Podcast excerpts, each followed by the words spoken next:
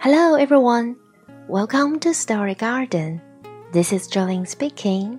Very nice to meet you here. Hello，各位亲爱的小伙伴们，大家好，欢迎再次来到故事花园。我是 Jolene。每个周六，故事花园与你温情相伴。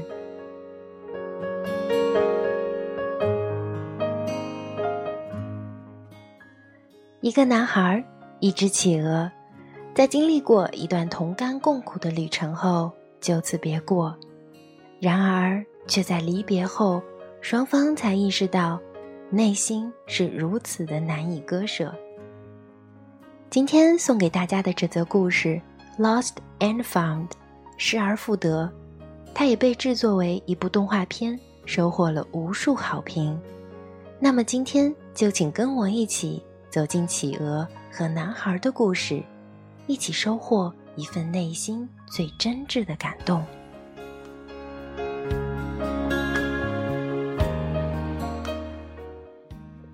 So now let's begin. Lost and found. Once there was a boy who found a penguin at his door. The boy didn't know where it had come from, but it began to follow him everywhere. The penguin looked sad, and the boy thought it must be lost.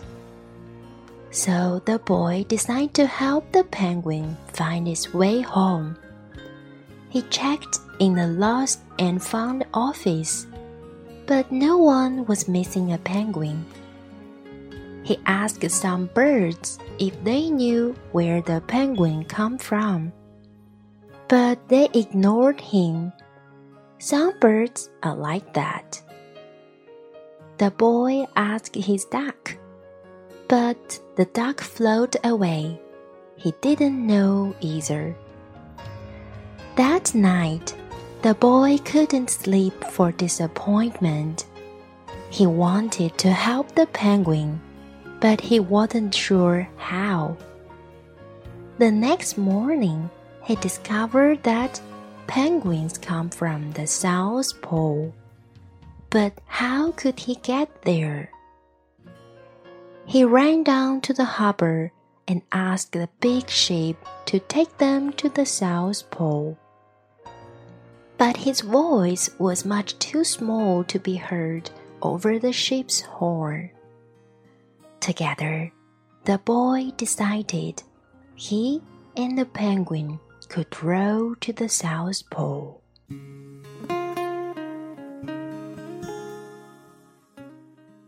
So the boy took his rowboat out and tested for size and strength.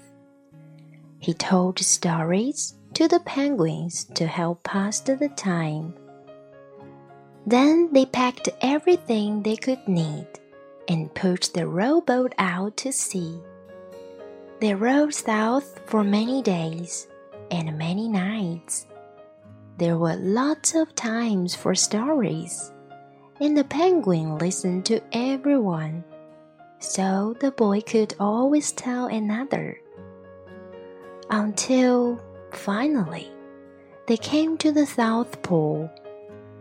The boy was delighted, but the penguin said nothing. Suddenly, it looked sad again as the boy helped it out of the boat. Then the boy said goodbye and floated away. When he looked back, the penguin was still there, but it looked sadder than ever. It felt strange for the boy to be on his own. There was no point telling story now, because there was no one to listen except the wind and the waves. Instead, he just thought. And the more he thought, the more he realized he had made a big mistake. The penguin hadn't been lost, it had just been lonely. Quickly, he turned the boat around and rowed back to the South Pole as fast as he could. At last, he reached the pole again, but Where was the penguin? The boy searched and searched, but he was nowhere to be found.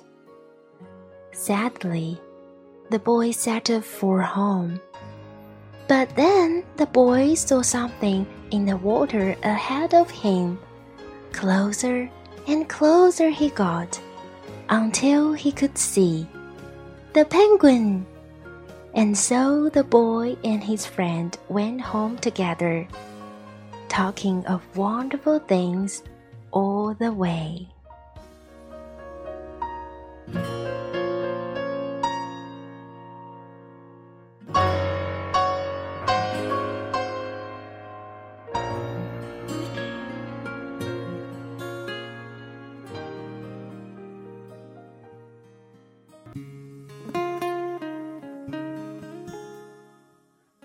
Lost and found 在影片中被译为“远在天边”，其实它还有下半句，那就是“近在眼前”。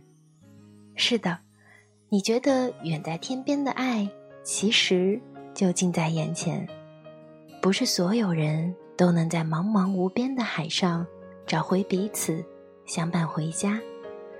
这个故事告诉我们：如果你尚未失去，那就试着从今天起，懂得加倍珍惜吧，因为近在眼前的他，才是上天赐予你最好的礼物。